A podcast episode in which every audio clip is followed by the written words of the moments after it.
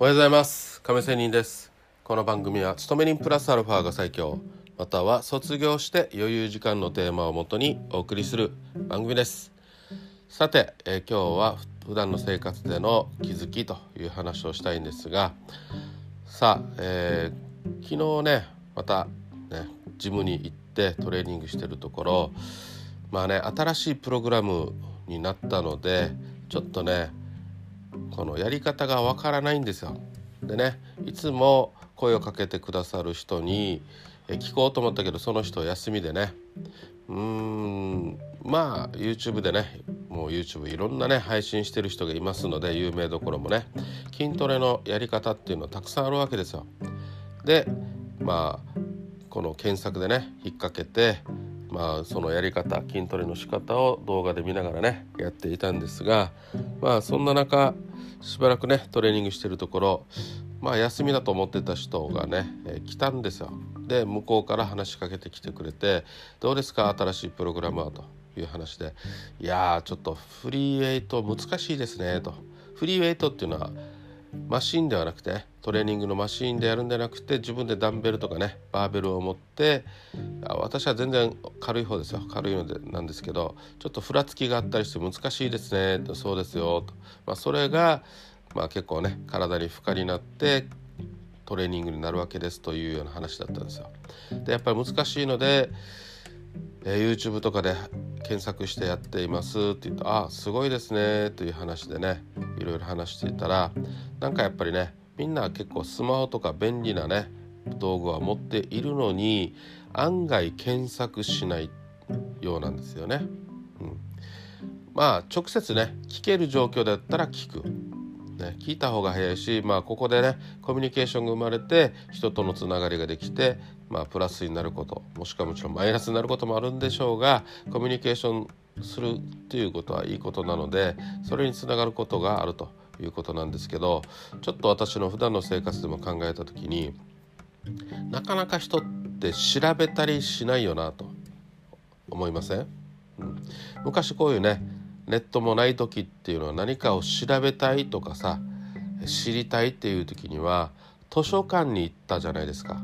もしくはちょっと専門的なことがあれば専門家がいるところ、ね、専門としている人を探してその人に聞きに行くということをしなければいけなかった。例えばね、えー、学問的な専門って言ったらやっぱり大学のね、えー、教授とか助教授とかねそういう人たちに会いに行って聞くとかね、うん、またまあ経営者だったらその人に直接会いに行くとかね。それでもなかなかねアポ取れないとかさもちろん会ってくれないとか普通にあるわけですよね。直に会うとかいう時には。だけど、えー、今の時代ってスマホでねそういう有名な人たち専門家の人もいろいろ発信活動をしてるわけですよ。なので、調べようと思ったらスマホでねお家にいた場所で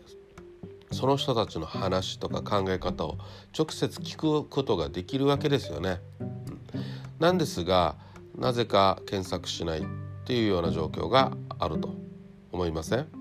まあ私はちゃんと調べてるよ検索してるよっていうのはありますね。まあそしてね私はこうやってラジオ配信してるわけですけども私はもうここの2年前からねこの音声配信っていうの大好きでねはい。だって流れ聞きができるんですもん。ね。歩きながら、えー、ウォーキングしながらとかさうん、車を運転しながら特にねそういうところでやってきました。まあそういう中でいろんな勉強をしてねができてね大変この2年前からこれに出会ったこと嬉しいことなん嬉しくね思っています、まあ、そういうところから検索していろいろね、えー、自分で聞きたい情報を得る、ね。まあ、スマホでネットでっていうことですよ、うん、まあそういうわけでね昔は図書館に行ったけど今はネットでいくらでも、ね、無料でいろいろ、情報を得ることができると。知りたいこと、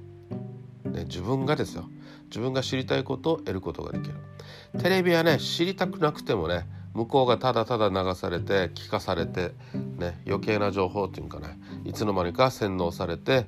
えー、見たく見たいと思ってなくてもまあ思わず見たいと思わされてしまって長い時間テレビに奪われ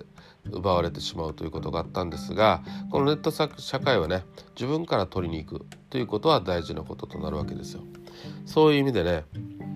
ぱりテレビの時代とネットの世界は自主的になのか見させられているのかということはね全然違うと。でもやっぱりねネット社会でもクリックする思わずさせられてしまうと、まあね、インプレッションとかね、えー、サムネイルとかいうことでねなぜかね、え次のものとしてクリックさせられる見させられるということはありますね。例えばネットフリックスや、えー、Amazon プライムとかもね、うん、ぼーって見ていたら次のね思わずただただ見てしまう、まあ、テレビ的なところもありますよね。うん、なので、まあ、ネットの世界でも結局引き込まれてしまう。無駄な時間を奪われてしまうということはあると思います。まあ、そういう中でも、まあ、さ話はちょっとね脱線して戻しますが自分で情報を得ることができるのになかなか取りに行かない人もいるということです。さあ、えー、自分自身もねこうやって話しながらねいや人に聞いた方が早いよねでもその人がいなかったら結局知りたいと思っても結局ね知らないままに検索もしないままにまあただわからないままにおざなりになって、えー、そのまま忘れてしまうと知りたかった情報をそのまま流してしまうということは往々にあると思います。まあそういうことはねやっぱりうん、流されて結局わからないままになっているので、まあ、その都度その都度ね、うん、気になったことは検索して調べればいいよねと調べないといけないよねというふうに思ったっていうね昨日のジムからの、え、学びっていうかね、え、考えたことです。まあこんな感じにやっぱりね検索能力なんかね言葉悪いですけどググりググればかっていうね、えー、いう言葉がありますね。すぐ聞かないでまあ、聞かないでというかねググれば何でも出るでしょうと、ね、いう言葉があるみたいなんですけども、まあ、確かに一理あるなとも思いますね。うん、でもねまたねググれない時もあるんですよ。私とっても目が悪いのではいあのググるの結構億劫な時億劫なんですね正直言うと。うん、なんでピンチでね手でスワイプすれば拡大できるでしょうということありますけど、はい、確かに見れますけどこれをね右左右左とね。あの拡大したもんだからね動かさないといけないじゃないですか。これって結構面倒なんですよね。